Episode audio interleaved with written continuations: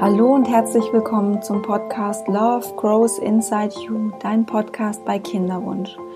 Mein Name ist Sandy Urban und ich freue mich riesig, dass du heute wieder dabei bist und dir diese Folge anhörst. Das ist eine ganz besondere Folge, finde ich, weil mein heutiger Interviewgast ist der erste Gast hier in meinem Podcast, der einen Wikipedia-Eintrag hat.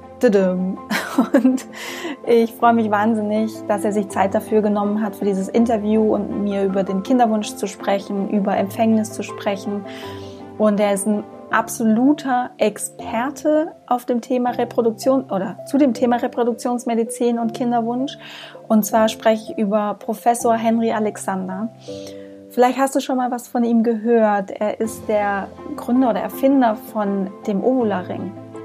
Und wenn du mir auf Instagram folgst, dann hast du wahrscheinlich schon mal was vom Ovularing gehört, weil ich den nämlich auch gerade seit zwei Monaten teste und ich bin absolut begeistert von dieser Temperaturmessmethode. Es ist ein Ring, den setzt, setzt man sich Anfang des Zykluses ähm, ja, vaginal ein und man spürt ihn einfach nicht. Er ist die ganze Zeit da. Wenn ich Lust habe, kann ich den auslesen und sehe dann ganz genau, okay, wann ist mein Eisprung, wie sieht mein Zyklus aus. Ähm, man kann so viel eben da noch da, da rauslesen aus, aus dieser Statistik, aus dieser Temperaturmessung. Und ja, es ist einfach so angenehm, den zu tragen, weil so gelassen, so entspannt war ich echt lange nicht, ähm, weil normalerweise ist es ja so, dass man die ganze Zeit dran denkt, habe ich jetzt mal einen Eisprung, oh, ich muss das testen und ähm, ich habe auch schon mal andere Methoden ausprobiert, wo man sich beispielsweise ähm, über Nacht so eine Art Uhr anzieht. Ich glaube, du weißt, von was ich rede. Und ähm, davon habe ich ähm, ja einen ganz, ganz schlimmen Ausschlag bekommen. Und äh, ich fand es auch immer echt ätzend, einfach damit zu schlafen und es jeden Morgen auszulesen. Und genau, aber Ovularing ist, ich liebe es einfach. Ich liebe diese Methode und ja, die Menschen, die hinter Ovularing stecken, ähm, bei Vivo Sense Medical, das ist so die, die, die Head-Firma, die Dachfirma, sage ich jetzt mal, ähm, sind so wundervolle Menschen und ich hatte eben die Gelegenheit, mit Professor Henry Alexander ein Interview in Leipzig aufzunehmen. Und Henry Ale äh, Professor Henry Alexander ist wirklich Kinderwunsch-Experte, er hat 40 Jahre medizinische Forschungsarbeit ähm, hinter sich, sage ich mal.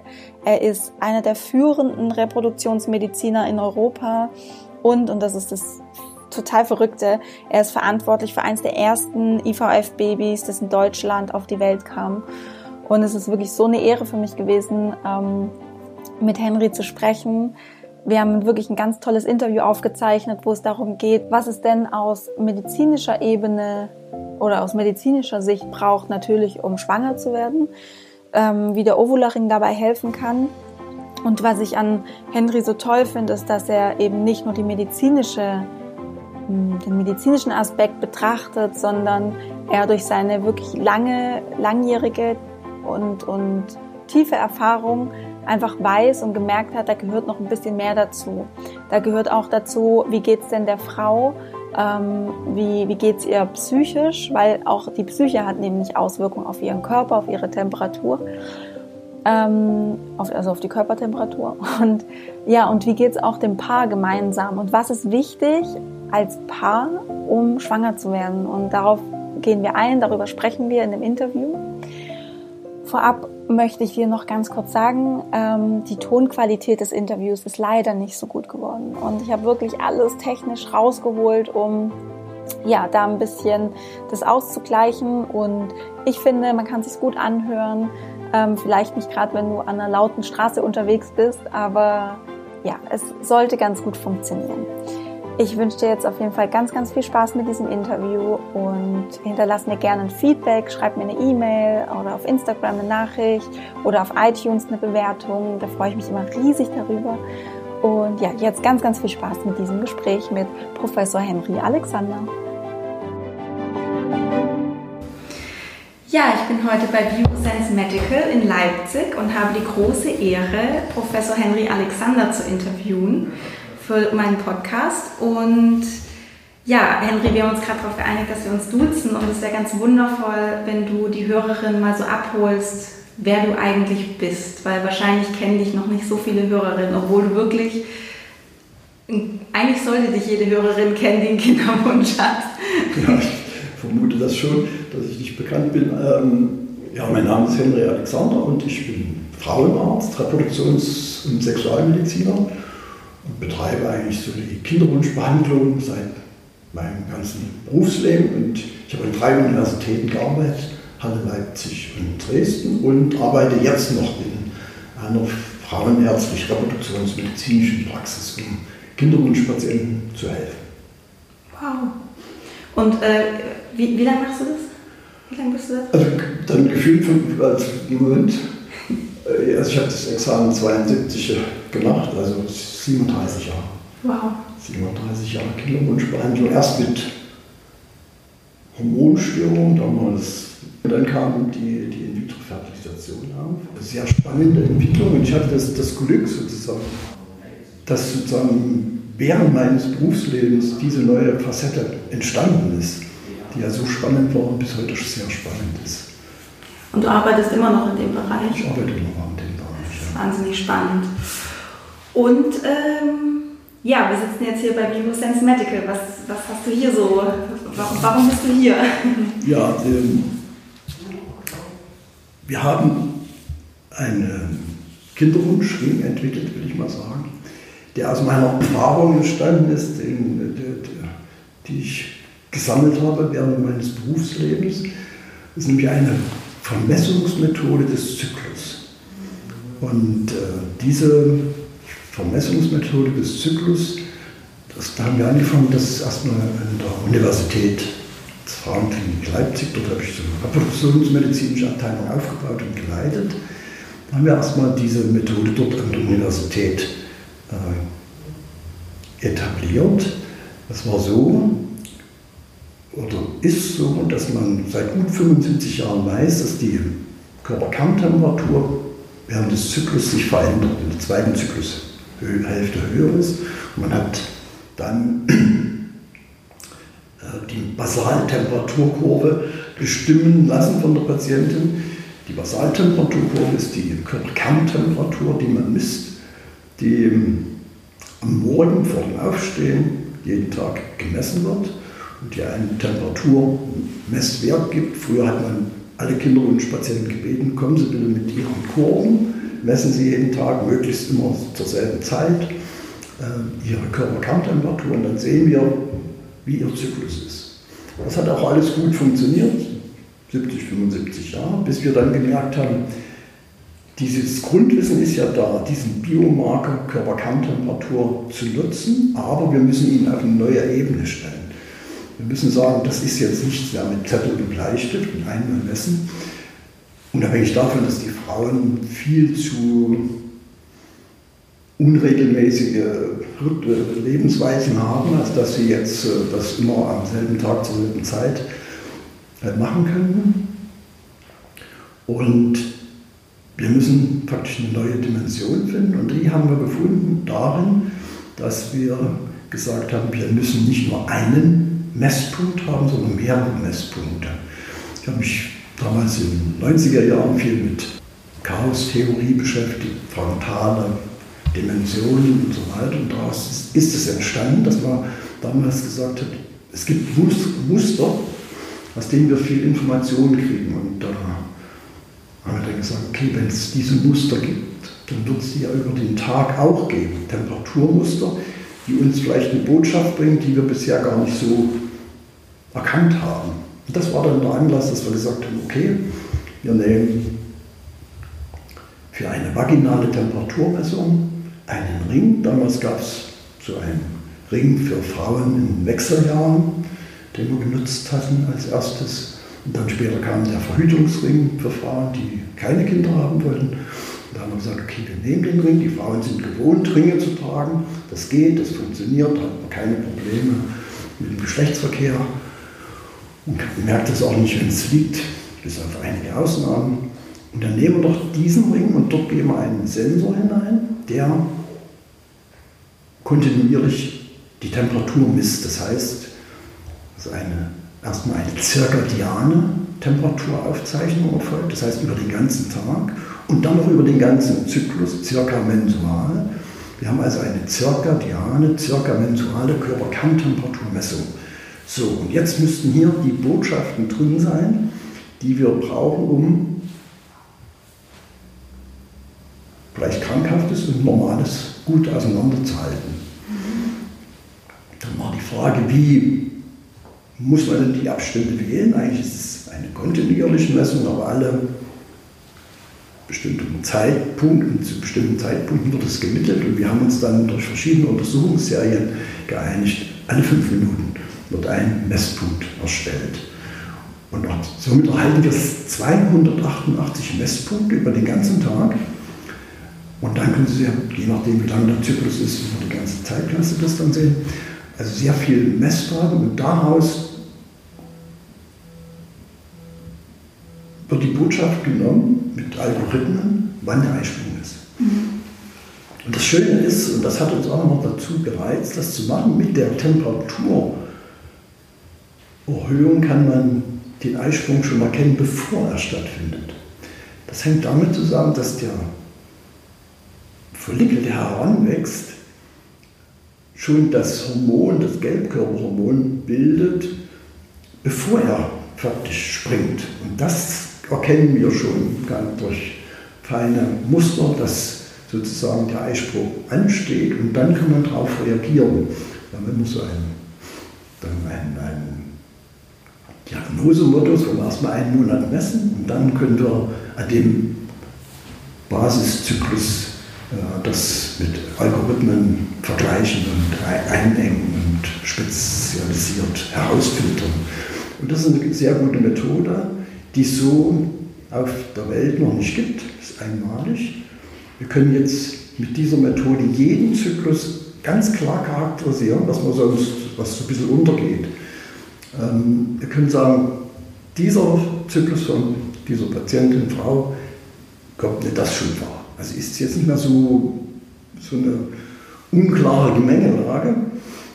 Und ich kann jetzt zum ersten Mal auch sagen, und die Frau sieht das auch, hätte ich in diesem Zyklus überhaupt schwanger werden können, was eine Riesenbotschaft ist, wenn du weißt, Kinderwunschpatienten, wenn das dann nicht geklappt hat, sind niedergeschlagen und enttäuscht.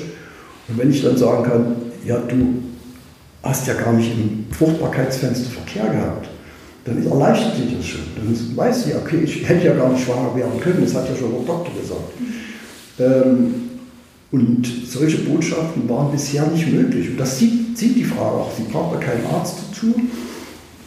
Das System, was wir entwickelt haben, ähm, zeigt dir das.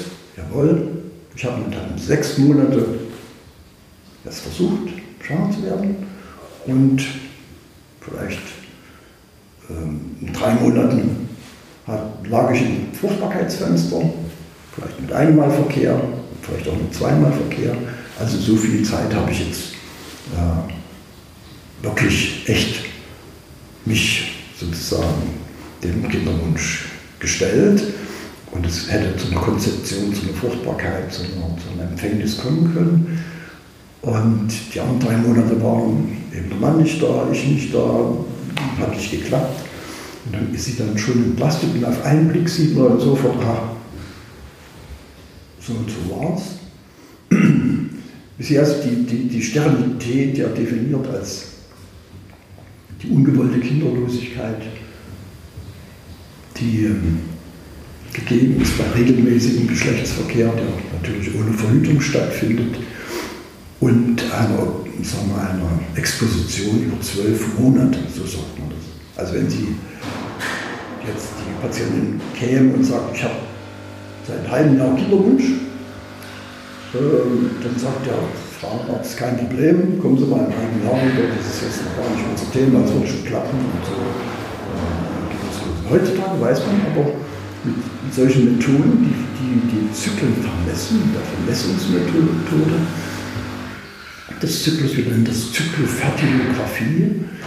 Mit dieser Zyklofertilographie sehen wir jetzt plötzlich, wir haben ein halbes Jahr, sechs Monate versucht, schwanger zu werden. Sie hat sechs Monate keinen Eisprung. Dann muss ich nicht noch zwölf Monate warten. Dann verliert sie ja Monate dann wieder. Das, was gar nicht sein muss. Deswegen der Ratschlag dann für die Kinderwunschpatienten, nehmt erstmal den Ring, guckt euch eure eigene Biologie an, damit ihr wisst, woran ihr seid, habt ihr einen Eisprung und dann kommt vor allen Dingen noch hinzu, man geht immer davon aus, dass die zweite Zyklusphase, die zweite Zyklusphase, das wirst du wissen, sagt man immer, das ist die stabile Zyklusphase. Also wenn der Eisprung stattgefunden hat, ist die Temperatur noch 14 Tage oben und dann kommt es zur Blutung. Darauf beruht übrigens oder beruhen viele Zyklus-Apps, die machen nichts anderes als von deinem äh, Blutungstag 14 Tage abziehen und sagen dann, dein Eisprung war da. Aber wir wissen aus den Kurven, die wir erstellt haben, wir haben über 10.000 ähm, sogenannte Zyklofertilogramme, also Kurven, dass das gar nicht so oft gegeben ist. Oftmals ist die Gelbkörperphase, wo man dann das Gelbkörperhormon dazugibt, nur 10 Tage, nur 11 Tage, nur 8 Tage. Und die ganzen Zyklus-Apps stellen das nicht dar, die führen dich dann auch falsch. Die sagen dann, ich bin noch 14 Tage davor, aber der war in Wirklichkeit meinethalben 8 Tage davor oder 9 Tage davor. Was man so verzieht in, dem, in, in diesem Messsystem. Ähm, und in der Weise ist das äh, eine neue Methodik, die sich in der Form auf alle Fälle durchsetzen wird und auch für meine Begriffe die Reproduktionsmedizin ich will mal sagen, nicht revolutionieren, aber vielleicht optimieren wird. Denn wir wissen, dass die Zyklusbiologie der Frau bei der Kinderwunschbehandlung, vor allem bei der sogenannten assistierten Reproduktion, der Vitrofertilisation, ICSI-Methoden, äh, keine Rolle spielt. Das heißt, ich als Reproduktionsmediziner kümmere mich jetzt mal nicht um die Biologie der Frau, sondern ich sage, ich habe zwei super Methoden, die Agonistenmethode und Antagonistenmethode und dann wird das schon irgendwie klappen. Und ich glaube, das wird sich relativieren. Man muss erstmal sich demutsvoll der Biologie der Patientin annähern, um vielleicht dann den richtigen Weg zu finden und auch den sanften Weg und den erfolgreicheren Weg. Und es muss nicht immer eine, eine I5 sein. Wir haben auch viele Frauen gerade mit, mit Zyklusstörungen helfen können, dass wir gesagt haben, sie haben ihren Eisprung am 28. Tag. Wo jetzt der Frauenarzt gesagt hätte, sie haben Zyklen jetzt von 37, 38 Tagen, da haben sie bestimmt keinen Eisprung. Mhm. Und das kommt daher, dass man natürlich das nicht erfassen kann. Ich kann ja in 38 Tagen nicht jeden Tag die Frau bestellen. Das steht die Frau nicht durch und die Praxis nicht durch. Also macht man einmal einen Ultraschall oder macht einmal eine Hormonbestimmung oder einen Ultraschall und versucht dann zu extrapolieren, was sein könnte. Ich habe nicht selten erlebt, dass die Frauen mir gesagt haben, mein Frauenarzt hat gesagt, ich habe einen Eisprung. Dann sage ich, ja, wie hat er das gemacht? Ja, mein Frauenarzt hat gesagt, ich habe einen Zyklus von 18 mm. Und, habe ich gefragt, nichts und. Sie haben einen Eisprung. Für meine Begriffe kann man das so nicht sagen. Die Frau hat einen eventuell sprungreifen Follikel. Aber keiner hat jetzt geprüft, ob er wirklich gesprungen ist. Aber die Frau geht nach Hause und freut sich und sagt, ach, ich habe einen Eisprung. Und keiner kümmert sich dann weiter drum. Es wird nur gesagt, will man sagen, mit hoher Wahrscheinlichkeit wird sie vielleicht einen Eisprung haben, weil der Follikel, der springt, meistens so 18 bis 20 mm groß ist. Aber das kann natürlich bei der Patientin auch so sein, dass der erst springt, wenn sie 22 mm Follikelgröße hat oder 24 mm Größe, was natürlich wieder Zeit, auf der Zeitachse sich anders darstellt. Das heißt, hier zwei, drei Tage später dann eigentlich den Eisprung, als jetzt vielleicht äh, ein Frauenarzt, der das ein bisschen lax nimmt, äh, ihr das äh, suggeriert. Also da ist schon sehr viel noch zu tun und ich bin überzeugt, dass äh, das gelingen wird. Vor allen Dingen haben wir, geben wir jetzt den Patienten ein Tool, ein, ein, eine Methode mit der Zyklofertilographie, mit, mit dem Ovular Ring, dass sie, ja, ich will mal sagen, autonom ist.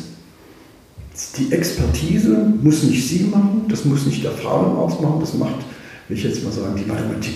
Wir wissen, dass 99,9% erkennt ja den Eisprung. Das ist ganz logisch, was die äh, alten Frauenärzte vor 75 Jahren erkannt haben. Das erkennen wir natürlich erst recht, wenn wir 288 Messpunkte haben. Da kann man gar nicht äh, falsch liegen. Und dann sehen wir noch, wie gesagt, die Gelb Länge der Gelbkörperphase. Und das Gute daran ist, die Patientin sieht es auch. Ich wünsche mir immer die mündige Patientin. Denn im Zusammenhang mit, der Kinderwunschbehandlung sind wir beide ein Team. Oder letztendlich den Mann wir auch mit reinholen. Wir drei haben ein Ziel. Und wie können wir uns diesem Ziel nähern? Das ist gar nicht so einfach, oft mit Strapazen, mit Tränen und allem verbunden, aber letztendlich bin ich dann euer Partner. Wir müssen gucken, wo können wir optimieren. Letzten Endes ist ja die Kinderwunschbehandlung so eine Fehlersuche. Ne? Was könnte denn nicht stimmen? Ne? Wir haben gesagt, ja, der Einsprung ist ganz woanders, wo ich ihn vermute. Mit dem Verkehr lege ich nicht in der richtigen Zeit. Wie ist überhaupt die Samenqualität des Mannes? Wie ist die Eileiterdurchgängigkeit? Das sind so die wichtigsten Punkte, aber vieles spielt sich auch im molekularen, submolekularen Bereich ab. Und man muss eine gewisse, eine gewisse Demut auch der Natur gegenüber erarbeiten, empfinden, dass, dass man nicht glaubt, ich habe jetzt einen Eisprung gehabt und habe Verkehr gehabt und jetzt muss ich schwanger sein. So einfach ist das nicht. Die, die Reproduktion ist eine Story der Wahrscheinlichkeit. Ne? Wir müssen Wahrscheinlichkeiten schaffen. Wahrscheinlichkeiten schaffen wir zum Beispiel, wenn wir im Fruchtbarkeitsfenster nicht nur einmal Verkehr haben, sondern zweimal Verkehr haben zum Beispiel. Ne? Die Wahrscheinlichkeit erhöht. Und so ist eigentlich unsere Aufgabe als Reproduktionsmediziner, Wahrscheinlichkeiten zu optimieren, Wahrscheinlichkeiten zu schaffen. Und das macht es eigentlich sehr spannend. Und ähm, der Ovularing ist jetzt aber jetzt nicht nur in der Retrospektive, dass man sagt, ähm, man weiß, wann im vorhergegangenen Zyklus der Eisprung war, sondern man kann ja dann auch vorhersagen, wann im nächsten Zyklus der Eisprung sein genau, wird. Genau, das ist so erarbeitet. Man braucht erstmal einen Diagnostikzyklus, das kann jeder verstehen. Ähm, dann kann ich sagen, das hängt ein bisschen von der Biologie der Frau ab. Dann kann ich erstmal sagen, im nächsten Zyklus, wie hoch ist die Befruchtungswahrscheinlichkeit an den einzelnen Tagen um den Eisprung herum. Ne? Wenn ich meinen den Idealzyklus habe, den 14. Tag, da gucke ich mal rein, meinen 12., 13., 14 Tag, wie hoch ist die sogenannte Echtzeit, nennen wir das, dass sie konzipieren kann. Und dann, wenn man mehrere Daten, also da brauchen wir drei Zyklen dazu, ähm, dann kann man eine Prognose erstellen. Sie werden mit hoher Wahrscheinlichkeit in, an dem und dem Tag den Eisprung haben. Das ist natürlich immer wieder von der Mathematik errechnet. Wahrscheinlichkeiten wieder. Ne? Wir sind wieder in diesem Möglichkeitsfeld. Das muss nicht immer stimmen. Ich könnte, könnte dir Zyklen zeigen, wo die Frau ganz unterschiedlich Zyklen hat, mit Eisprung, ohne Eisprung, kürzere äh, Abstände, längere Abstände. Und es ist dann natürlich, da ist die Mathematik auch überfordert, da kann die nichts sagen. Dann wird es oftmals missverstanden, dass die Frauen sagen, naja, das muss doch jetzt eine Prognose abgeben. Nee, das ist würde ich sie wieder zurückholen wollen, die Patienten, in das Demutsvolle. Das geht eben in der Biologie nicht immer. Das ist nicht, das ist keine Maschine. Wir müssen dann ehrlich sein, wir können es nicht. Wir können, das kommt manchmal auch raus, wir können für Sie als Patientin mit, diesem, mit dieser Biologie bisher noch keine Prognose erstellen, wann der nächste Eisprung sein wird. Aber wir können immer uns eine Echtzeit ausgeben. Aber kein anderes System kann das. Das kann nicht sein, der Oflaring das äh, ist noch nicht ausgereift, das ist völlig ausgereift. Das ist nur, dass es einfach nicht möglich ist. Das geht einfach nicht. Das heißt, ich müsste dann ähm, den Ovula-Ring in regelmäßigen Abständen in meinem Zyklus einfach mal rausnehmen, auslesen, die Daten mhm. und dann sieht man, oder wird es quasi angezeigt, okay, jetzt ist vielleicht... Ja, viel mit Echtzeit. Ja, genau. Das heißt, die Befruchtungswahrscheinlichkeit ist hoch oder niedrig oder ja. gar nicht gegeben. Es nutzen ja viele Frauen auch für, für die Verhütung. Mhm. Das ist ja auch eine Methode, wo man sagt, äh, wir können damit auch verhüten, die Basaltemperaturkurvenmethode. äh, wenn man genau weiß, wann das Fruchtbarkeitsfenster ist, kann ich das natürlich gut nutzen. Dass ich muss eben außerhalb des Fruchtbarkeitsfensters sein mit ein, zwei Tagen Sicherheitsabstand. Und dann weiß ich, ich kann ungeschützten Geschlechtsverkehr haben, ohne schwanger zu werden, vor allen Dingen in der zweiten Zyklushälfte. Wenn der Eisprung war und die Temperatur angestiegen ist, kann man dann definitiv sagen, da passiert jetzt nichts mehr. Und das wird auch da so genutzt. Und in der Weise ist es eigentlich ein sehr rundes und ein sehr gutes Produkt. Mhm. Jetzt hast du vorhin schon mal angesprochen, Frauen, die einen Zyklus haben von weiß nicht wie vielen Tagen. Das ist ja ähm, dieses PCO, ähm, diese Diagnose. Tatsächlich habe ich sehr viele Frauen bei mir auch, ähm, die, dieses, die, diese Diagnose bekommen. Ähm, jetzt hat mir letztens eine Frau geschrieben, sie hat das Gefühl, es ist so eine Art Modeerkrankung geworden, dass viele Frauenärzte ähm, sagen, oh, sie haben einen unregelmäßigen Zyklus, der geht so lang, sie haben PCO. Ähm, das ist jetzt einfach so, ich werfe das jetzt mal in den Raum und vielleicht möchten Sie mal, oder möchtest ja. du mal die, äh, deine Meinung damit äh, da teilen? Das PCO-Syndrom ist ja eigentlich klar definiert, es gibt Kriterien dafür und es wird für meine Begriffe dann doch äh, etwas überstrapaziert. Wir wissen, dass es ungefähr 4 bis 12 Prozent gibt es PCO-Patienten. Und hier kann ich schon sagen, der Ovalarin ist nahezu ideal für diese Gruppe, für die, für die, für die PCO-Patienten, weil nämlich die diesen, diese angeblich, angebliche Anovulation, die bei den PCO-Patienten besteht, relativiert, weil ich sehe, ich habe nämlich einen Eisprung. Und nicht wie der Doktor sagt, ja, Sie haben 60 Tage Zyklus, da haben Sie keinen Eisprung. Da habe ich immer, was weiß ich, am 48. Tag meinen Eisprung und dann habe ich Patienten, wo das dann geklappt hat. Die wusste, sie hat am 48. Tag den Eisprung, dann brauchte kein IVF und nichts. Die hat einfach Verkehr, Verkehr in dem fertilen Fenster. Jeder Frauenarzt hätte gesagt, hätte sie nach Hause geschickt, hätte gesagt, ja, wird nichts mehr an diesem Zyklus. Doch, es wird was in diesem Zyklus, man muss es nur auch kennen und wissen. Und dann braucht man keine assistierte Reproduktionsmedizin. In der Weise ähm, ist diese Methode sehr gut, weil die einfach, will ich mal sagen, unbestechlich ist. Die ist einfach, ähm, tut ihr Werk, ja, misst, misst, misst und rechnet, rechnet und kommt dann zu einem Ergebnis. Denn alle anderen Methoden, wo man versucht, die Ovulation zu erkennen, Ovulationsdiagnostik und wie sie alle heißen, ähm, sind da nicht dafür geeignet. Es steht meistens im Kleingedruckten, ich will jetzt keine Produkte nennen. Diese Methode gilt für einen Zyklus von äh, was weiß ich, 24, meistens nicht mal 24, 26 bis 32, 35 Tage. Mhm. Und dann kauft man das und denkt, aha, das müsste ja alles klappen. Aber Kleingedruckt steht, das geht nicht. Ja, weil wie soll es dann noch gehen, wenn ich jetzt immer bis 14 Tage ab, abziehe ähm, und denke, die hat vielleicht doch keinen Eisprung, da gebe ich das mal doch lieber nicht aus. Das heißt, ähm, man kommt mit dieser Methode nicht weiter und jetzt sage ich dem Patienten oder empfehle den Patienten, nehmt die Ovularin, wir kriegen Daten von eurem Zyklus, die wir so nicht kriegen können. Das Produkt kostet 56 Euro im Monat. Entscheiden Sie selber, äh, ob Sie das wollen. Mit diesen Daten, die wir erhalten, können wir Sie besser und Ihrer Biologie entsprechend optimaler betreuen behandeln. Und das machen die meisten Frauen. Man soll, muss ja nicht den Ring äh, über, über Jahre tragen. Das machen die Frauen, die verhüten wollen. Aber wenn ich erstmal ein Gefühl bekommen habe für meinen Zyklus und weiß, wie, wie meine Biologie ist, dann wird das schon besser. Viele Frauen sagen mir, ja, ich weiß mal, wann ich meinen Eisprung habe, ich spüre das. Das kenne ich als Reproduktionsmediziner, dass es, äh, ich will mal sagen, in der Hälfte der Fälle gut gerechnet nicht stimmt. Was sie merkt, äh, es mag ja sein, dass sie spürt was. Ich will auch nicht sagen, dass sie sich das einredet, aber es ist nicht der Eisprung.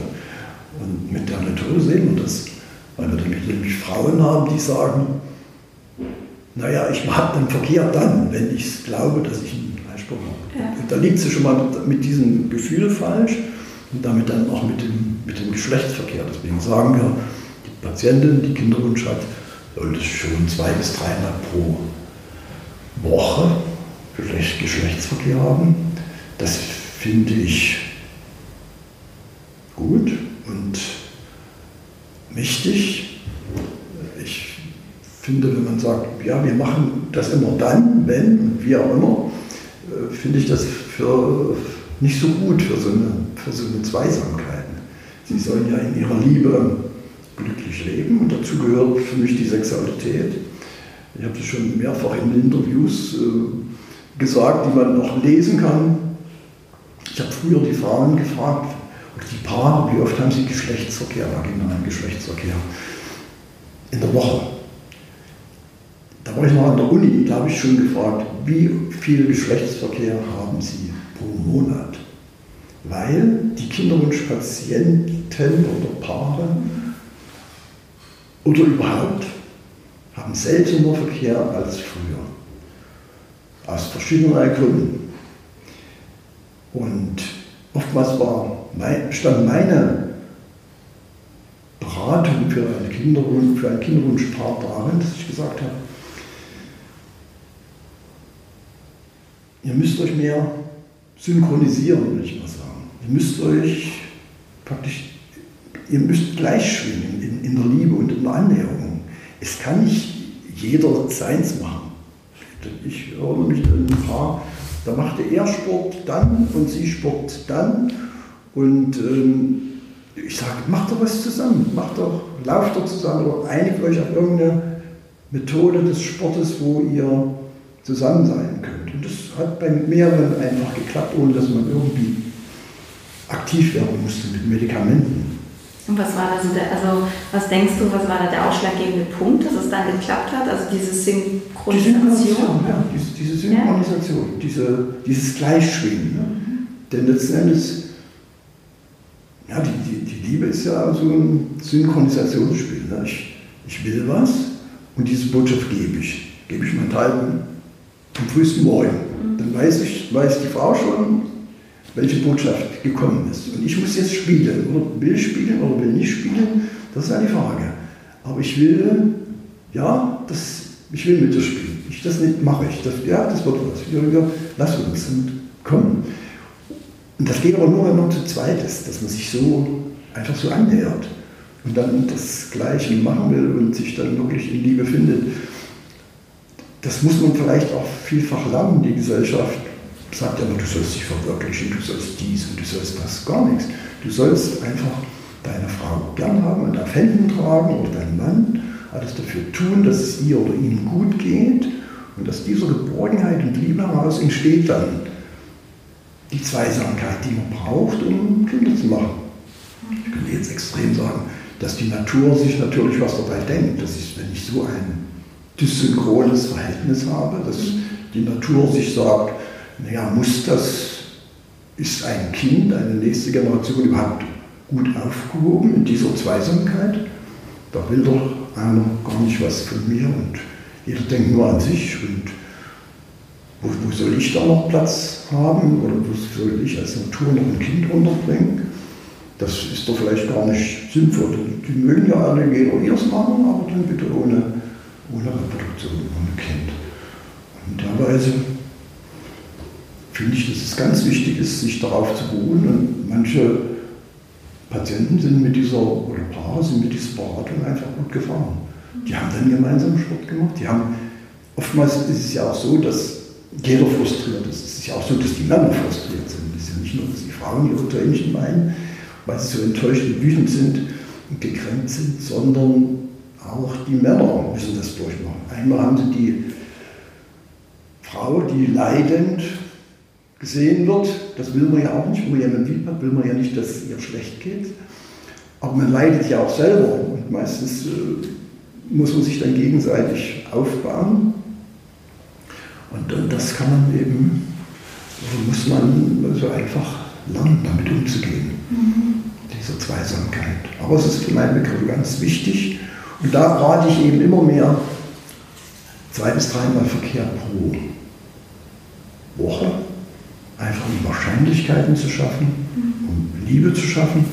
Und dann muss man sehen, ob oder woran es noch liegen könnte, dass das dann nicht funktioniert.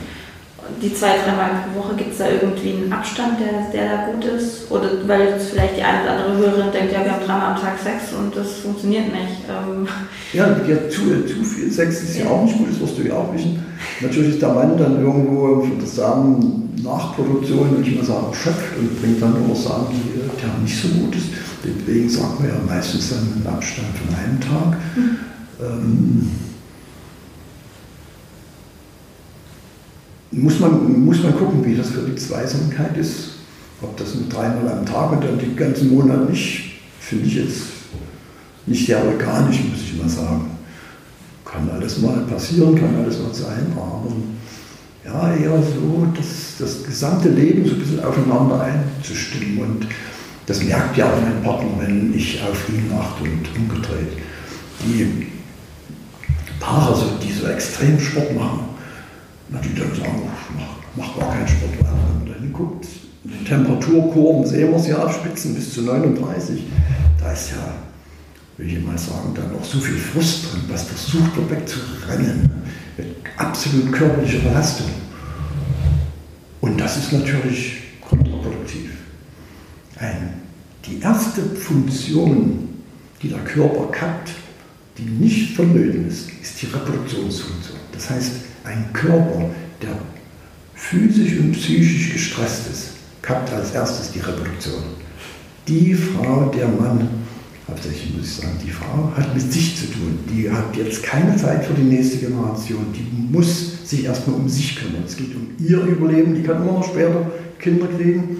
Jetzt erstmal ist die so, in welchen physisch-psychischen Stresssituationen, sie muss erstmal ihre Kräfte bündeln, und zwar für sich, damit sie vielleicht später dann mal Kinder kriegen kann.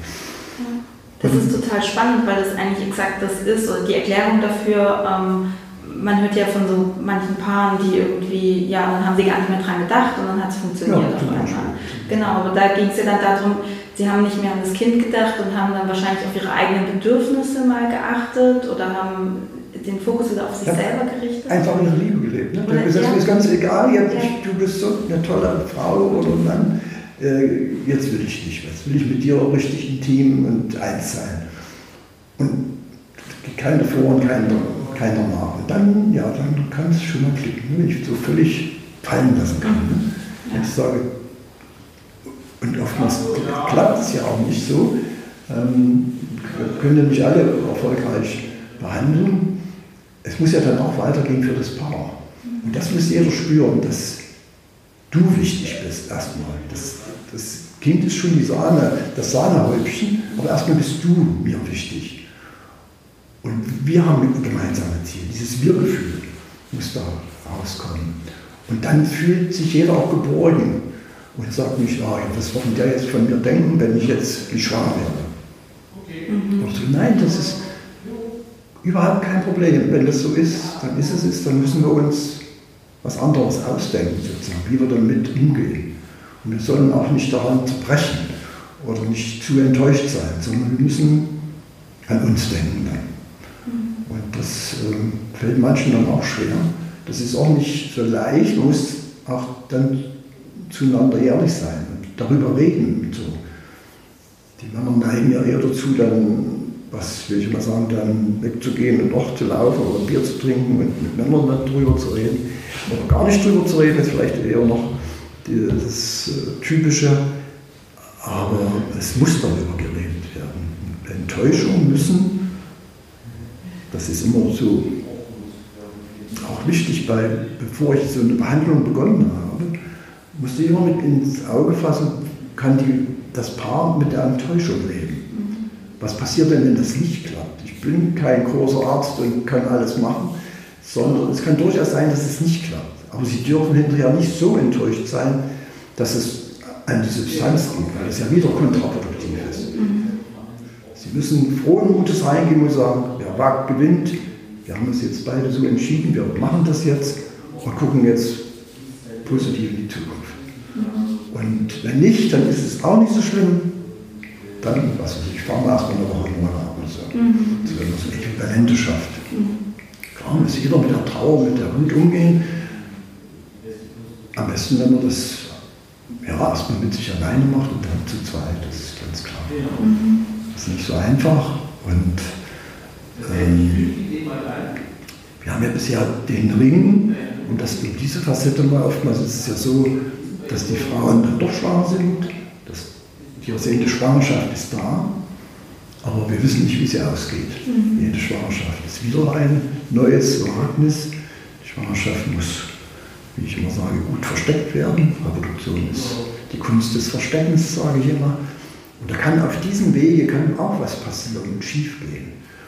Und bisher haben wir das so gemacht, dass wir im Zusammenhang mit der Ringdiagnostik gesagt haben, wenn Sie schwanger sind, vor allem wenn, Sie, wenn die, die Schwangerschaft in der Gebärmutter festgestellt ist, dann sollten Sie den Ring rausnehmen, weil, und das nur nebenbei, wir auch Eileiterschwangerschaften erkennen können. Und zwar dann so frühzeitig, dass man gar nicht operieren muss, sondern medikamentös behandeln muss. Sodass ich eigentlich jeder Frau, die schon mal eine Eileiterschwangerschaft hatte, rate, nehmt den Ring. Denn diese Eileiterschwangerschaften sind oft bedingt durch verkürzte Eileiter, äh, verkürzte Gelbkörperphasen wenn ich das sehe, dass es so ist, dann kann ich diese äh, therapieren und kann damit verhindern, dass es wieder zu einer, äh, zu einer Eileiterschwangerschaft kommt. Und es ist ja oftmals so, erste Eileiterschwangerschaft, zweite Eileiterschwangerschaft, äh, dritte Eileiterschwangerschaft und dann muss wieder IVF gemacht werden. Und äh, jetzt versuchen wir und haben schon erste Daten, das auch länger zu tragen, dass wir Frauen, die fehlgeboren, gehäuft fehlgeboren haben, äh, vielleicht auch in den Temperaturmustern sehen. Bisher ist die Temperatur, Kerntemperatur in der Schwangerschaft überhaupt nicht beachtet worden.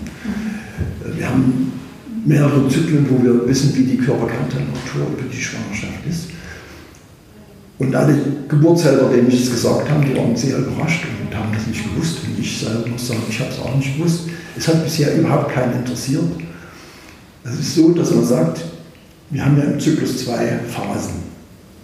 Die erste ist die Follikelreifungsphase, das ist eine reine Follikelhormon-Östrogenphase. Dann kommt die Gelbkörperphase, das ist eine Östrogen-Progesteron, also Gelbkörperhormonphase.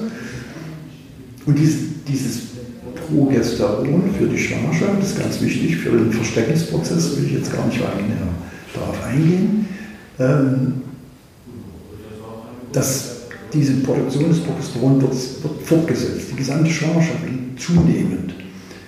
Wenn das Progesteron, Gelb, das Gelbkörperhormon, die Temperatur erhöht, müsste eigentlich die Temperatur immer höher werden, weil das Progesteron ja steigt oder der Gelbkörperhormon.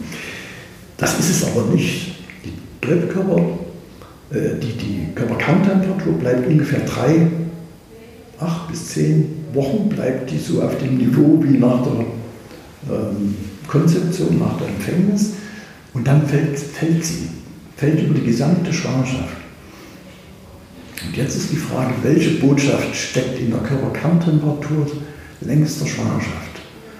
Was, was können wir aus der Körperkerntemperatur sehen, was in der Schwangerschaft passiert? Das ist sozusagen jetzt so ein neuer Ansatz, dass wir auch raten, vor allem mit Kinderwunsch, äh, mit, mit gehäuften Aborten ruhig den Ring zu tragen, weil wir dann Daten kriegen auch andere Frauen mit Frühgeburtsneigung und dergleichen, wo wir dann sagen, ja, kann das nicht zu einer Entzündung führen, aufsteigenden Entzündung. Die Angst ist gering, eher, dass wir Daten kriegen, wo wir den Frauen helfen können. Das ist also eine völlig neue Facette. Erst dadurch möglich, dass wir die Methodik haben. Wir haben die Methodiken, können das sozusagen jetzt schrittweise auch in diese Phase hineingehen. Und die Daten ähm, von den Frauen, die zum Beispiel jetzt eben häufig Fehlgeburten haben, woher bekommt ihr die? Also ist es dann, wäre das quasi jetzt, wo ich jetzt Ovularing trage, sind das quasi meine Daten, die ich dann ähm, im Internet dieser Website... Die, die, die, Daten sind äh, keinem zugänglich. Das okay. ist, das ist äh, auch extern geprüft. Es gibt also Datenschutzbestimmungen, die wir einhalten müssen und die ja auch kurzfristig immer kontrolliert werden. Es geht über zwei Server, es darf also nicht geknackt werden. Ja. Wenn du jetzt äh, Temperaturkurven hast von, von dir, würde man nie die zuordnen können. Bestenfalls, ich sehe eine Temperaturkurve, aber weiß ja nicht, wem die gehört. Also es wird definitiv nicht. Es gibt äh, die Möglichkeit, dass man sagt, okay, wir dürfen mit den Temperaturkurven arbeiten. Wenn die Frau das dem zugesteht, dann wird das anonymisiert auch genommen und das wird auch genutzt. Da haben wir jetzt zum Beispiel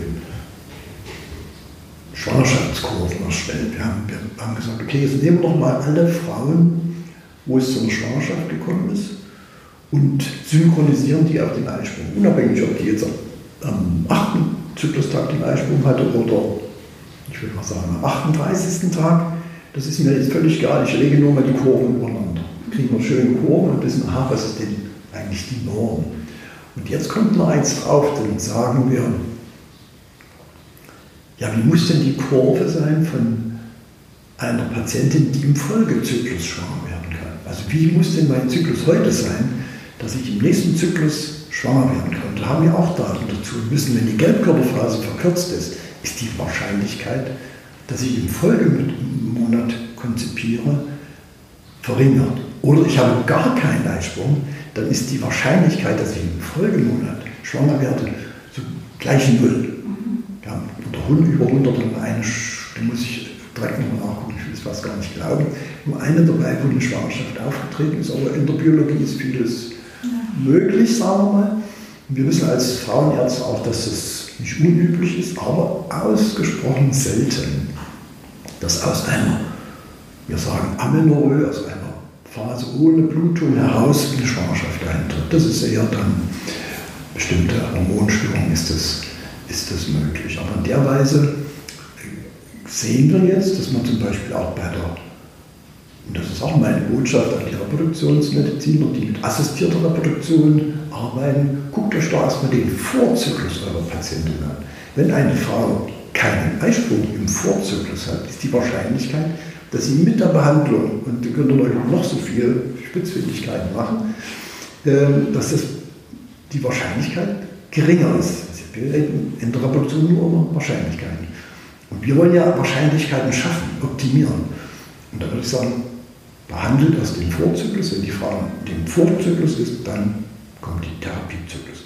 Und ich würde keine Frau und kein Paar kennen, das sagt, nein, ich will die nächste Behandlung unbedingt durchziehen, wenn man sagt, aufgrund unserer Erfahrung ist das keine Basis für eine Behandlung. Aus diesen Gründen, jenen Gründen wollen Sie es jetzt unbedingt in dem Monat. Wir müssen aber sagen, es ist nicht medizinisch indiziert, es ist medizinisch nicht sinnvoll, da die Wahrscheinlichkeit, dass es klappt, gering ist. Und da müssen wir dann auch, auch hinkommen. Das, auch dieses Handwerkzeug haben wir jetzt erst sozusagen erarbeitet, was auch sehr spannend ist, finde ich. Absolut. Und würdest du sagen, dass es auch Sinn macht, mal mit dieser Temperaturkurve, die man, oder Kurven, die man durch den Ovularing bekommen hat, zu seinem Arzt zu gehen, zu seinem Gynäkologen ähm, oder vielleicht auch in die Kinderwunschklinik, um mal zu sagen, das ist so die Temperaturkurve ist?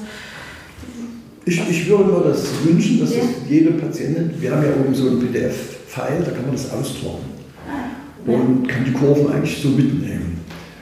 Und das Schöne ähm, an den Kurven ist ja, dass wir den, die Kurven, das ist die sogenannte Zyklofertilographie, nochmal in der Weise optimiert haben, dass wir einen Score erarbeitet haben für die Zyklusfertilographie. Ich muss mir jetzt gar nicht mehr die Kurven angucken. Ich kriege ähm, vier Zahlenwerten. Die erste ist, ist in Buchstaben ausgedrückt, ABCDE. Der zweite ist, wann der Ovulationstag war. Der dritte Scorewert ist, wie lang ist mein Zyklus? Und der vierte Zykluswert ist, wie oft hat die Frau, ich, im fertilen Fenster Verkehr, Geschlechtsverkehr. Und wenn man das dann über mehrere Monate macht, weiß man, der Eisprung, der Eisprung, wie er gewandert ist, sozusagen der Eisprung, oder ist er, ist er ganz, das gibt es ja meistens gar nicht, habe ich nie gesehen, dass eine Frau immer am 14. Tag Eisprung hat wie die Biologie so schwankt und wie lang die Zyklen sind und ob ich überhaupt hätte schwanger werden können. Und das kann man äh, ganz gut damit machen und eigentlich können Sie mit dem Score. Also es ist so ein bisschen so, dass wir gesagt haben, den Score, den sagen wir jetzt mal nicht den Frauen, denn wir wollen sie jetzt nicht verwirren mit diesen Informationen. Diese, diesen Score kriegt eigentlich nur der Arzt. Die Patientin kriegt aber die, die Aussage. Also in diesem Monat hätten sie nicht schwanger werden können, mit, also mit hoher Wahrscheinlichkeit nicht schwanger werden können, da sie im Fruchtbarkeitsfenster keinen Geschlechtsverkehr hatten. Und bei dem, bei dem Score, den Arzt zurzeit noch nicht sieht, ich bin immer ein bisschen anderer Meinung. Ich sage, ich würde meinen Frauen das zumuten, dass sie damit arbeiten können. Ich weiß nicht, wo da die Wahrheit ist, ähm, äh, weil ich das so, so kurz und prägnant finde, dass man sofort mit, mit diesen vier Zahlen sehe ich sofort, wie der Zyklus ist von der Patientin. Und muss jetzt nicht in die Kurve, das war meine, ich muss die Kurven freigeben. Die Kurven liegen dann immer dahinter. Wenn ich dann die Kurven sehen will, kann ich dann mir die Kurve angucken. Und dann kommt dann auch oftmals dann Überraschendes raus, zum Beispiel die Frau, die Sport macht. Habe ich gerade erst gehabt, eine Patientin, wurde ich angefragt, ja, das FSH wäre erhöht, der Frauenarzt sagt, sie kommt jetzt gleich in die Wechseljahre und die, die männlichen Sexualhormone sind erhöht, äh, bisschen, wäre eine schwere Zyklusstörung und da habe ich gesagt, ähm, wenn die Patientin einverstanden ist, dann möge sie uns die Daten geben, dass ich mir den Zyklus angucken kann. Und dann habe ich wirklich bei einem Zyklus gesehen, dass sie alle Tage ähm, Kinderwunschpatientin, die mit diesem Anliegen den Ring getragen hat, vermute ich mal, oder trägt und ihren Arzt kontaktiert hat, die macht alle zwei bis drei Tage Sport mit bis hoch zu 38 Grad und das erscheint mir so überraschend, weil auf den Gedanken wäre ich gar nicht gekommen. Der Arzt, dem Arzt wird es nicht gesagt. Dem, der Arzt sieht es auch nicht. Ich habe immer auch meine Patienten, frage immer meine Patienten, wie sie Sport haben und was sie unter wenig, normal und viel verstehen. Ne? Für eine, die Marathon läuft, ist, wenn ich jeden Tag 20 Kilometer läuft, ist das gar nichts natürlich. Ne? Das muss man schon hinterfragen. Aber hier bei der Temperatur sehe ich, was die macht. Und das Überraschende war für mich, die Frau ist selber gar nicht auf den Gedanken gekommen, dass das kontraproduktiv ist. Aus welchen Gründen sie auch immer sich so exponiert hat. Ob sie Frust hatte, ob sie das in ihrem Lifestyle dazugehört, ob sie Freunde hat, mit denen sie, wie auch immer.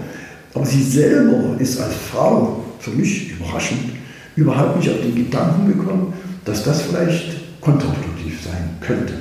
Also die Botschaft, sie ist nicht hormonkrank, sie macht, hat bloß den falschen Lebensstil. Sie kann weiterlaufen und noch mehr laufen, wenn sie keinen Kinderwunsch hat.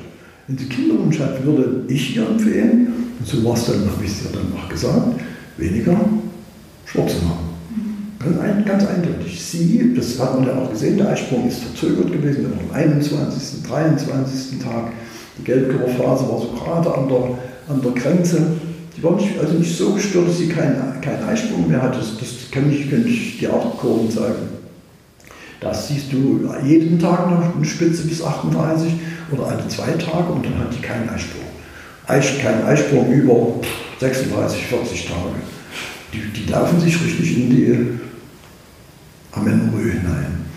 Und bei ihr war es so, dass die so das einigermaßen weggesteckt hat, aber nicht gut genug, um Kinder äh, sozusagen eine Schwangerschaft zu bewerkstelligen. Aber wie machen das jetzt zum Beispiel Frauen, ähm, die, also die jetzt einen Ovularing tragen und das vielleicht jetzt nicht mit ihrem Arzt besprechen wollen oder so? Also jetzt, jetzt immer ein Beispiel zum, mhm. ich trage jetzt den Ring den ersten Zyklus, ich habe jetzt quasi diesen Diagnosezyklus, mhm. ähm, das heißt, ich würde dann demnächst diese Daten auslesen und dann habe ich diese Daten. Mhm. Und mhm.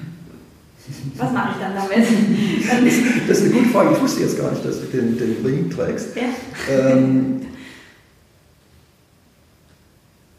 Als wir den Ring entwickelt haben, wir sind ja sieben Jahre jetzt sozusagen auf dem Markt damit, war meine Absicht, ich würde gern, dass wir breiteren Community von Ärzten zur Kenntnis geben, dass diese Methode, diese neue Methode besteht. Und dass ein Arzt, weil ich nicht wollte, dass ein Arzt, genau das, was du jetzt sagst, ja, die Patientin kommt mit der Kurve, ach und übrigens, ich nehme den Oberer Ring und hier ist die Kurve. Und der Arzt sagt, was ist das für ein Unsinn? Das, das ist ja völlig unnötig, kenne ich nicht, weiß ich nicht, lassen Sie mich damit in, in, Ruhe. Das wollte ich nicht, ich wollte sagen, ihr sollt wissen, dass es die Methode gibt und dass, es, dass man gute Daten da erheben kann. Und ähm, Das ist aber nicht so einfach, das jetzt so allgemein an jeden Arzt zu bringen, weil oft man, die Ärzte werden natürlich überschüttet mit vielen anderen Produkten, was alles gut wäre und super wäre, wenn man an die Hochglanzbroschüren denkt, sodass das äh, vielfach äh, gar nicht wahrgenommen wird. Und in dem Sinne fast nicht gewünscht ist oder gewollt ist, weil ich sage immer überspitzt, wenn ein Frauenarzt etwas nicht interessiert, dann ist es der Zyklus der Frauen, die vor ihm sitzt. Das interessiert ihn sowas von null. Ähm, und das ist überhaupt nicht in seinem Blickfeld. Er hat überhaupt keine Zeit, er muss daran denken, dass er wirtschaftlich arbeitet und dass er keine Zeit verplant, will ich mal sagen. Jetzt kommt plötzlich eine Frau und bringt die Kurve, die er noch nie gesehen hat, dieses Zyklofertilogramm, was übrigens, wir sind ja die Ersten, die das erstellt haben und das haben wir auch in der wissenschaftlichen Literatur äh, äh, dargeboten haben. Es gab es werden Sie nicht finden von anderen. Es gibt es keine. Es ist nicht vergleichbar. Können Sie sagen, oh, die Top-Gruppe äh, da in den USA oder in Japan, die machen das schon so und so lange. Gibt es nicht. Es gibt es nicht. Also das heißt, es ist nicht so bekannt. Und die Wertigkeit auch nicht. Und meine Erfahrung ist die, der Frauenarzt ist nicht gewohnt, da er sich nicht für den Zyklus interessiert, ist nicht gewohnt, irgendwas zu empfehlen. Und jetzt ist er natürlich in der Situation, ja, ich weiß ja gar nicht, was es alles gibt und was Gutes und was Schlechtes. Und wenn ich jetzt der Patientin das empfehle, könnte es ja sein, dass ich jetzt in schlechtes Ruf, äh, Licht komme, dass ich vielleicht daran was verdiene. Und aus dieser Gemengelage sagt er dann gar nichts. Und wenn du jetzt mit der Kurve kommst, ich weiß nicht, ob du das schon gemacht hast, dann sagt er, was ist das für ein? Also ich kenne auch viele ignorante Kollegen, die sagen, brauchen wir gar nicht. Die sagen, entweder seid dann noch Kurve reicht. Und ich weiß aus meiner eigenen Praxis, weil ich jeden Tag damit umgegangen bin, das äh, funktioniert nicht. Die Frau vergisst zu messen, macht einen Strich, wie auch immer.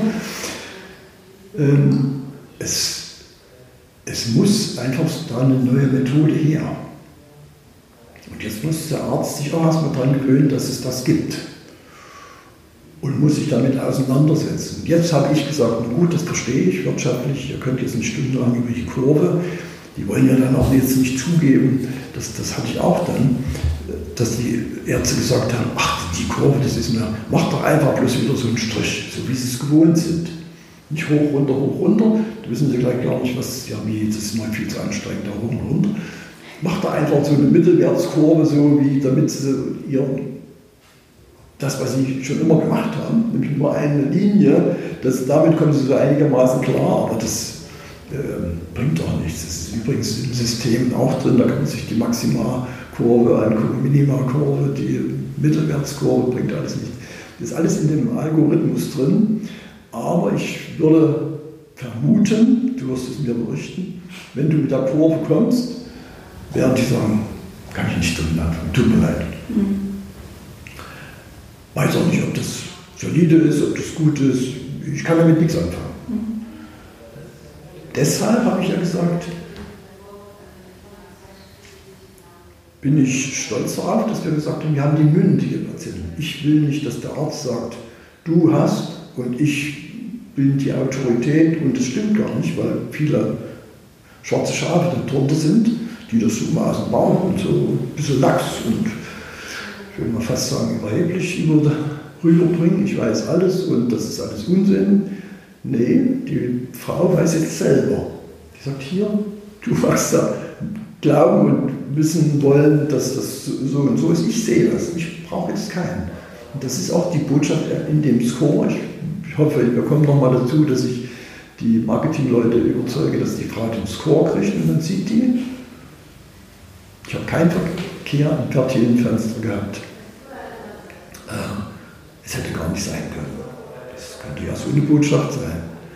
Und das ist eigentlich auch meine Botschaft und meine Bitte an alle Uwe Ringträgerinnen. Tragt den Geschlechtsverkehr ein. Es ist mir jetzt völlig egal, wenn ich mal sagen, wie oft jemand schlagt, Geschlechtsverkehr hat. Ich sage jetzt nicht, dieses toll und die sind toll, weil die so viel Verkehr haben, sondern weil man so für mich ist so die, die Sexualität auch das Spiegel so ein bisschen für die Zweisamkeit. So, schreibt mal ein, wann, wann ihr euch zusammenfindet. Und dann sehe ich schon daraus, wie das Paar ähm, funktioniert, will ich mal sagen. Ja. Ne? Man kann dann schon, ja, ne, ich, mhm. wenn, wenn, ich mich jetzt enthalte und sage, wir machen es immer dann, warum? Ist das so was äh, Schlimmes oder ist das so ein, ich weiß nicht. Bloß die, die konnten sich dann nicht nähern. Mhm. Und, und gerade in, in Stresssituationen, wissen Sie, das sind natürlich Nähepaare. Mhm. Ja. Um dann bestimmte Dinge zu ertragen. Das, ja. das muss einfach dann sein. Das sehe ich dann aus den Kurven und dann sage ich, naja, warum ist das so? Oder gibt es da Probleme? Und ja, das muss, muss ich als Arzt auch zu hinterfragen. Kann ja sein, dass es ein sexualmedizinisches Problem auch gibt. Ne? Mhm. Und dann muss man eben ganz anders therapieren. Da müssen wir erstmal die sexualmedizinische Behandlung vornehmen und dann die Kinder besprechen. Ja, was ich daran so schön finde, ist, dass es halt so ganzheitlich ist. Mhm. Also, mhm. dass da halt nicht nur angeschaut wird, okay, ähm, wie sind die Hormone, die Temperatur wird ja meistens gar nicht angeschaut in mir, so in der Kinderwunschklinik. Oh. Also nicht nur die Hormone, wann ist der Eisprung und ja, zack, los geht's, mhm. sondern da beim Ovularing geht es ja wirklich auch darum, es ganzheitlich zu sehen, wann war Sex, warum ist denn, warum, warum haben die Paare so wenig Geschlechtsverkehr, warum mhm. macht die Frau so viel Sport mhm. oder also die, diese, diese ganze Facette mhm. und auch das mit der Synchronisation finde ich total schön. Mhm. Ähm, und gibt es die Möglichkeit, äh, zum Beispiel mit diesem Diagnosezyklus dann ähm, ins Gespräch zu gehen mit jemandem aus dem Team vom Ovularing, der mir diesen Diagnosezyklus mal ähm, anschaut? Ja, das haben wir immer, mit angeboten, wenn das jetzt Probleme sind. Und wie jetzt die Patientin, wo ich gerade gesagt habe, mhm. die haben sie laborkrank gemacht, wo ich gesagt habe, also jetzt lass mal, jetzt kippt doch mal die Kurve und macht mal die Frau nicht laborkrank. Ich meine, das ist ja eine furchtbare Vermutung dann aufgrund eines einzelnen Hormonwertes sagt man, die Frau kommt vielleicht in die Wechseljahre. Wenn ich ihr jetzt, jetzt sage, ich habe jetzt mit dir den Hormonwert, du kommst vielleicht in die Wechseljahre, na, der ist, bist du an der Decke. Ne? Und ich, ich kann das, das kann ich doch gar nicht sagen. Ich, ich, ich bin fassungslos. Ne? Und da wird vieles schlecht gemacht, finde ich, vieles nicht gut gemacht. Und ich bin überzeugt, die Kinderwunschpatientin und Patientin wird mit den Füßen anstellen. Die geht zu dem Arzt, der sich damit auskennt, der damit arbeitet, der, der, der da ein Partner, Partner sein kann. Mhm. Dass er sich die Zeit und die Mühe macht. Und wir sind ja, wir haben ja vier Krankenkassen, die das bezahlen. Ich gebe den Frauen immer Rezept mit und schickst es zur Krankenkasse, ob sie es übernehmen wollen oder teilweise übernehmen wollen. Das sollten alle anderen Ärzte auch machen. Das wird kommen, dass die Krankenkassen das übernehmen. Muss nicht ganz sein, aber teilweise sein. Und dass sagen wir, die, die, dieser wirtschaftliche Druck von der Patientin weg ist. Aber dann wird sich viel tun auf dem, auf dem Markt. Und die Frau wird dann zu dem gehen, der und so, aha, der ist faktisch auf dem höchsten Stand, der ist nicht ignorant, der macht das nicht so vermutungswissen, lax, sondern der nimmt sich Zeit für mich, guckt an, weil die Frauen fragen dann, ja, was bringt mir das? Und das, deswegen hatte ich die Kassen angesprochen. Die Kassen bezahlen teilweise das den Ärzten jetzt auch. Die sagen, wenn ihr diese Beratung macht, dann kriegt ihr so und so viel Geld dafür. Das ist eben leider so das System, dass der Arzt natürlich auch was verdienen muss und sich nicht eine Stunde lang hinsetzen kann, ohne Geld zu verdienen. Äh, das, das, sehe ich schon auch ein. Deswegen finde ich das gut, dass die Kassen auch Geld dann an den Arzt geben wollen, der damit arbeitet. Denn ich bin überzeugt, dass viele Kinderwunsch, assistierte Kinderwunschbehandlungen, also IVF und ICSI, nicht notwendig sind, wenn man mit diesem System arbeitet, mit diesem Ovularing. Oder später notwendig sind. Man kann sagen, okay, die Situation ist so, das können wir alles noch machen. Sie sind jetzt 32 Jahre, wie du jetzt, 32 Jahre, dann warten wir haben wir noch ein, zwei Jahre, warten wir doch erstmal ab, was, was die Natur selber kann. Mhm. Ja, die, die Patientin wird sich die Ärzte suchen. kann einer ignorant sein, wie er will. Die, die Älteren sagen dann auch, ja, ich habe es gelernt mit der Basaltemperatur, der Kurve, das hat auch nichts gebracht und es ist wahnsinnig zu machen, so unsinnig. Und wir haben bei Untersuchungen dann in der Reproduktionsabteilung in der Frauenklinik, Universitätsfrauenklinik in Dresden haben wir gesehen, da ist es so Standard, dass die auch so einen Diagnosezyklus machen wie, wie eigentlich Overlapping auch, und dass die aber verbunden ist mit einem Ultraschall, mit einem Hormon und Blutabnahme und das einmal in der ersten Zyklushälfte, in der Zyklusmitte und in der zweiten Zyklushälfte. Das heißt, es wurden eben äh, vier Hormone gemacht, oder je nachdem, ersten Zyklusphase drei und äh, der Ultraschall und oftmals haben wir gesehen, dass diese Zeitgrenze, wo man sich die Patienten ansieht, gar nicht passend sind, die gar dass es eben zu früh war, den, also dass selbst der dritte Messpunkt, der lag in einem Bereich, wo die Frau noch keinen Eisprung hat, aber später hat sie einen gekriegt, was man nur mit den Linken gesehen hat. Die Frau ist aber dreimal beim Arzt gewesen, dreimal Blutabnahmen gehabt, dreimal Ultraschall und die, die Botschaft war falsch. Und da gibt es mehrere, wo man das so sagen kann, wo ich das belegen kann. Ähm, und, und das muss nicht sein. Ich finde, und da hoffe ich, dass ich, dass ich die Kassen auch überzeuge, dass das so eine Basisdiagnostik sein muss, wo man dann sagt, okay, wenn du den Ovularin genommen hast, die Ovularin-Diagnostik absolviert hast über ein halbes Jahr, dann sind wir bereit, wenn das aus diesen Gründen dann nicht geklappt hat, vielleicht eine assistierte Reproduktion mit 50 Prozent oder 100 Prozent zu unterstützen. Aber vorher macht diese Diagnostik. Ja. ja, das macht total viel Sinn, weil es ja dann auch den Frauen nochmal ein ganz anderes Tool in die Hand gibt, einfach mit ihrem Zyklus auch nochmal in Verbindung zu gehen. Viele Frauen wissen ja gar nicht, also ja, wie du schon gesagt hast, die spüren den Eisprung und da ist es aber meistens eigentlich schon zu spät. Das, was sie da spüren, ist halt einfach, ja, was auch immer, was auch immer aber vielleicht auch nicht der Eisprung.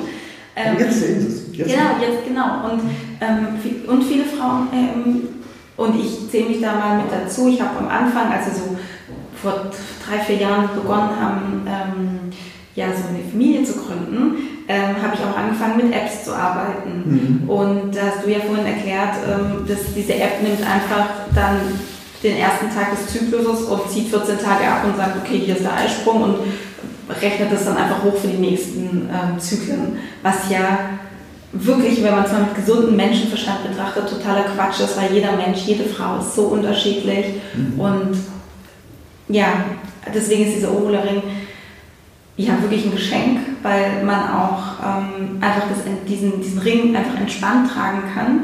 Mhm. Der ist da, man spürt ihn null mhm. ähm, und man kann dann einfach die Temperatur auslesen, wann es einem passt und kriegt dann quasi diese Diagnostik und zwar wirklich Feindiagnostik. Also mhm. dieses, diese Temperatur das ist wirklich, ja, das ist wirklich ein Geschenk, mhm. gerade eben auch für die Psyche von Frauen und Kindern. Ja, ganz entspannt, ob man jetzt ja. Äh, über mehrere Zeitzonen sich beruflicherweise bewegen muss oder ob man Nachtschicht hat, gerade die Nachtschicht äh, Leute, die sagen, ich habe drei Schichtsysteme, das wird überhaupt nicht mit der Temperaturmessung, sage ich ganz Ruhe, Ring einlegen, nur ganz normal leben und dann so weiter.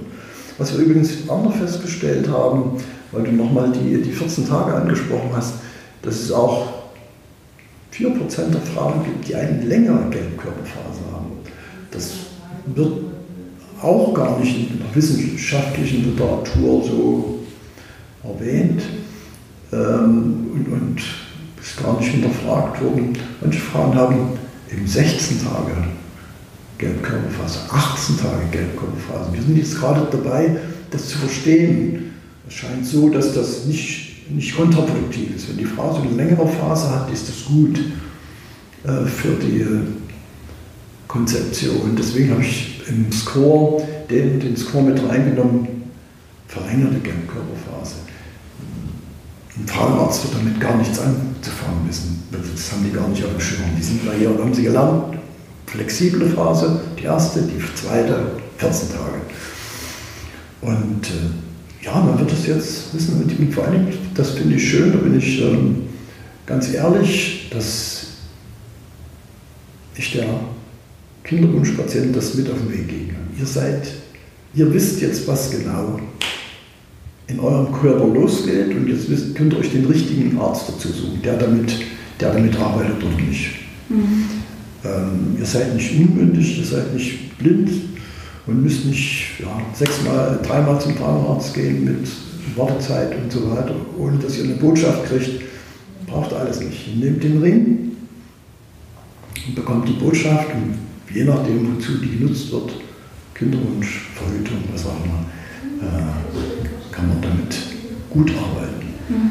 Und das ist in der Form so noch nicht vorhanden. Ich sage aber für die Wissenschaft, das ist eigentlich unerlässlich. Äh, diese Ringdiagnostik muss unbedingt bei wissenschaftlichen Untersuchungen gemacht werden, weil äh, gerade auch so PCO und alles, was so mit Gebärmutterschleimhautuntersuchungen läuft, da geht man nur nach den Tagen. Man sagt, an dem, dem Tag wurde die Probe abgenommen, das müsste ja so ungefähr die, die biologische Phase sein. Das, wir wissen jetzt ganz genau, was ich untersuchen will. Dann mache ich das mental so und so viele Tage nach dem Anstieg der Temperatur und kann die Patienten mir auch viel besser zusammenstellen. Weil ich ja jede, jeden Zyklus von dir kann ich in einem Schubfach stellen. Und wenn ich jetzt Wissenschaft mache, dann kann ich sagen, jetzt nehme ich mal nur Frauen, die die verlängerte Gelbkörperphase haben. Wie sind denn die Vorzyklen von den Frauen, die die verlängern? Wie lange brauchen denn die Frauen, um schwanger zu werden? Wie geht denn die Schwangerschaft aus? Und, und, und. Jetzt habe ich plötzlich ein, eine Basis. Ne? Nicht blind einfach, ja, und so, das wird schon alles werden, sondern ich habe jetzt richtig, eine richtige wissenschaftliche Basis. Mhm.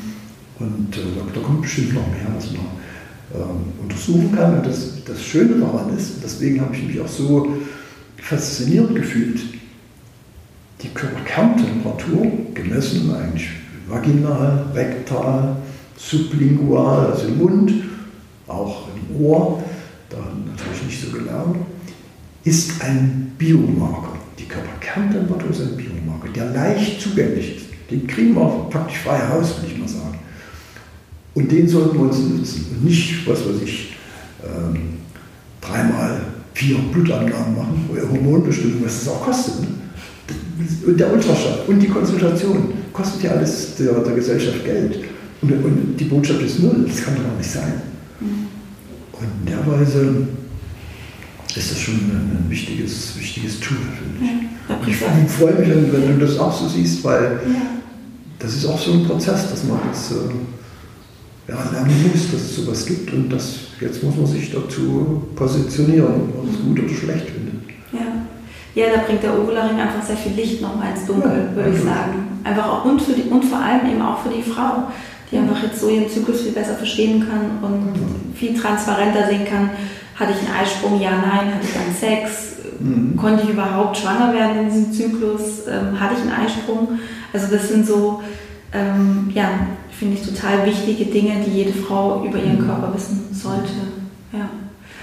Auch anderes kriegt man übrigens raus, weil äh, zum Beispiel eine durchtanzte Nacht mhm. oder weil, weil manche Frauen uns das so dann mitgeteilt haben oder unter Alkohol, wie, wie, also, wie, also, wie reagiere ich? Ne? Wie reagiert die Temperatur auf die Alkohol?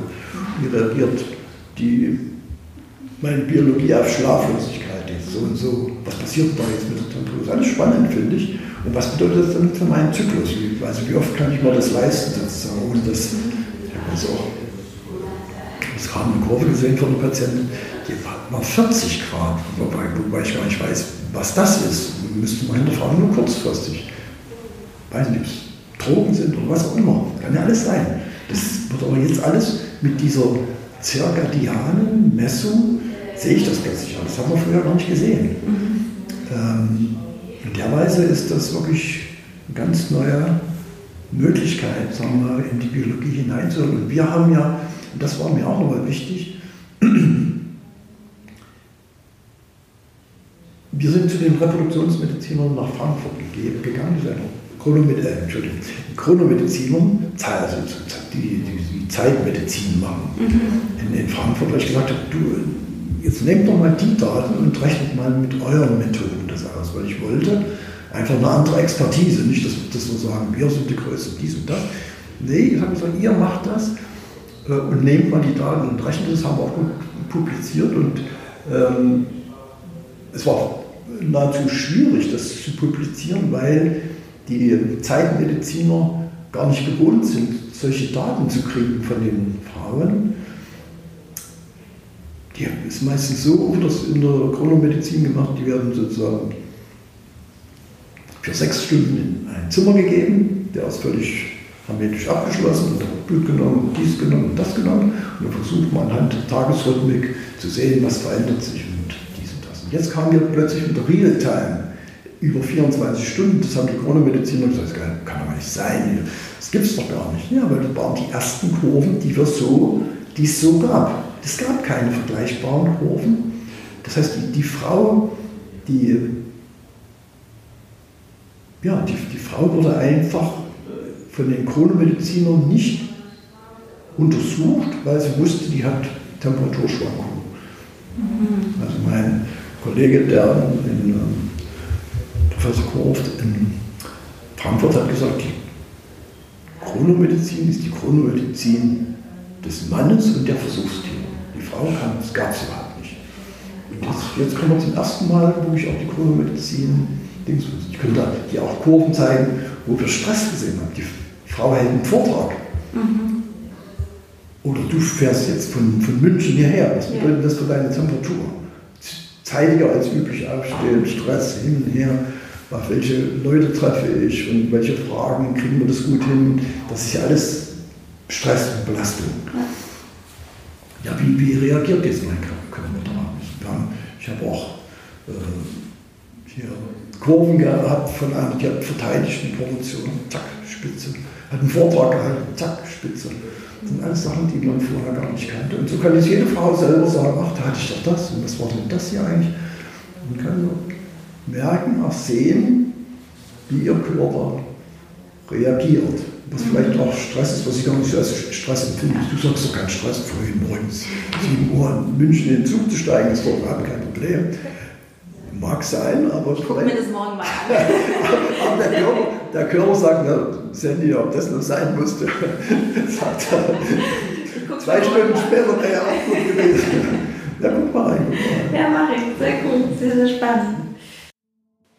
Du Liebe, ich hoffe, dir hat das Gespräch genauso gut gefallen wie mir und ich fand es auch einfach wahnsinnig spannend, ja, die andere Seite auch mal zu hören, und zwar die Seite der Ärzte und eines wirklich so erfahrenen Reproduktionsmediziners. Und ich hoffe, du konntest dir wahnsinnig viel daraus für dich mitnehmen. Impulse, Inspiration, neues Wissen. Und ja, ich zur Auflösung, ich kann auch nochmal sagen, ähm, man hat es in meiner Zyklus, Zykluskurve gesehen, dass ich an dem Morgen sehr früh aufgestanden bin und einen zwar wunderschönen Tag, aber natürlich nicht ganz unstressigen Tag in Leipzig hatte. Und äh, es ist wirklich wahnsinnig spannend, einfach mal an der Temperatur sich zu verdeutlichen, was für einen Lebensstil man hat. Und man sieht es da mit diesem, also mit dem Oberlering, ich bin total fasziniert. Und ich würde dir das wirklich auch nicht alles so erzählen, wenn ich nicht selber begeistert davon wäre. Ähm, man sieht es bei dem Ovularing durch, die, durch diese Messung, durch diese Auswertung echt so unglaublich gut, was äußere Einflüsse, Einflüsse mit einem selbst machen. Wenn man Stress hat, wenn man viel Sport macht, wenn man ähm, sich vielleicht auch mal mit dem Partner gestritten hat, wenn man Alkohol getrunken hat, wenn man wenig geschlafen hat. Man kann es wirklich, wenn man da so ein bisschen, ja, wenn man da ein bisschen tiefer reingeht und sich mit der Materie besch beschäftigt und sich mit seinem Zyklus beschäftigt, sieht man einfach die Auswirkungen. Und das ist wahnsinnig spannend. Und ja, so viel dazu auf jeden Fall. Also ähm, man hat es gesehen. Professor Alexander hat nicht zu viel versprochen. Ich hoffe, wie gesagt, du konntest dir viel daraus mitnehmen. Und äh, nächste Woche im Podcast gibt es wieder eine Folge nur mit mir, nur mit mir alleine. Und ich werde mal wieder ähm, ja, etwas aus meinem Leben teilen und ähm, ja, mal wieder eine Solo-Folge aufnehmen. Und ich wünsche dir jetzt einen wunder wunderschönen Tag, einen, einen guten Morgen, eine gute Nacht, einen schönen Abend, je nachdem, wie viel Uhr es gerade bei dir ist. Und ja, denk dran, Love grows inside you. Alles Liebe, deine Sandy.